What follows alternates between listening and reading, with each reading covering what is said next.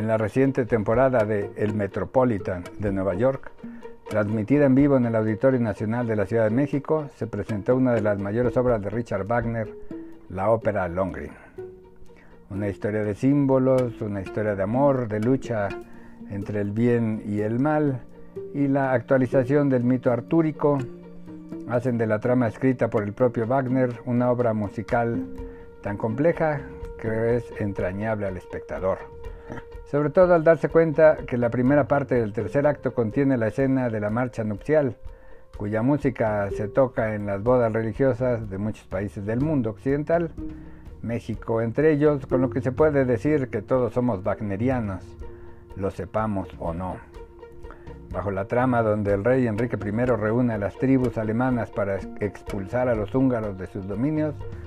se enfrentan el bien y el mal en la figura de la bruja Ortrud y la inocente Elsa, quien pide ayuda divina para ser salvada por un caballero blanco, como el que ella vio en un sueño, y para evitar ser castigada injustamente de la muerte de su hermano. Esto cuando es acusada y se acoge al llamado juicio de Dios,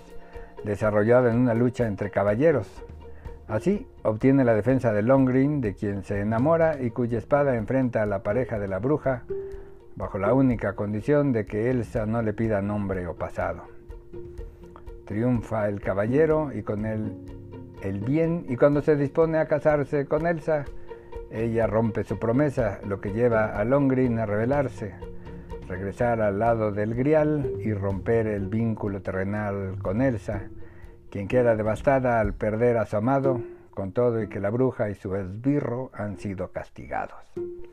La versión presentada en el Metropolitan de Nueva York, con Piotr Bexala como Longgreen, Tamara Wilson como Elsa y Christine Gork como Ortrud,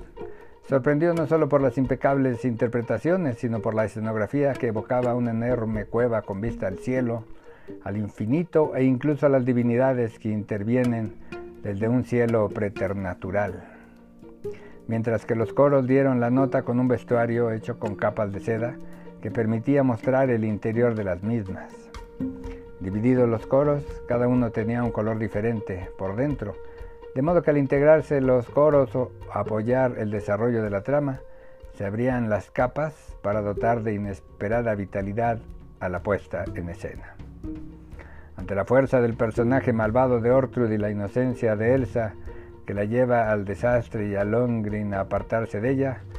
el coro y el rey nos recuerdan por qué Wagner era favorito de líderes europeos. La obra es inolvidable por los pasajes musicales, pero especialmente esta puesta en escena exacerba el sentido nacionalista de la ópera, tanto en la voz del rey como en la reafirmación de los coros cuyos movimientos cromáticos con el interior de las capas integran a los participantes por el mero efecto visual de los colores vivos que se mueven en intención, no en ritmo, junto con la música majestuosa wagneriana. La belleza de esta música es propicia para el derecho al recordarnos que el mismo solo puede tener un sentido social. Si las leyes pretenden ordenar la vida cotidiana,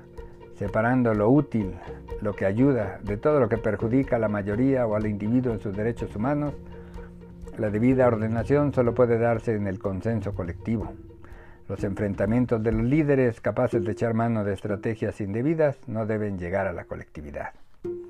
Los coros de esta época pueden verse como una extrapolación de la ciudadanía que, vigilante, se pronuncia sobre el destino de la sociedad,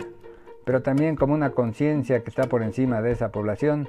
que parece solo contemplar el desarrollo de la petición del rey,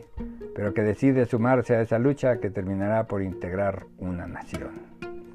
Esta ópera fascina porque la bondad y la fe logran que el mundo sobrenatural benefactor ayude a la inocente Elsa y al mismo tiempo otorgue una oportunidad al caballero Longrin para vivir el amor. Además, los símbolos del cisne y la paloma tan insertos en Occidente por los mitos nórdicos que han permeado en lo popular subrepticiamente y por la iconografía católica, nos hacen cercana este prodigio musical, pero termina por ser una ópera que habla de la sociedad moderna y de nuestra necesidad de funcionar colectivamente. Seamos o no esos coros que cantan a través del tiempo para hacer de Wagner un músico siempre presente.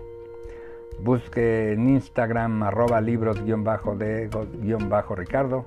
o en inglés arroba ricardos-books.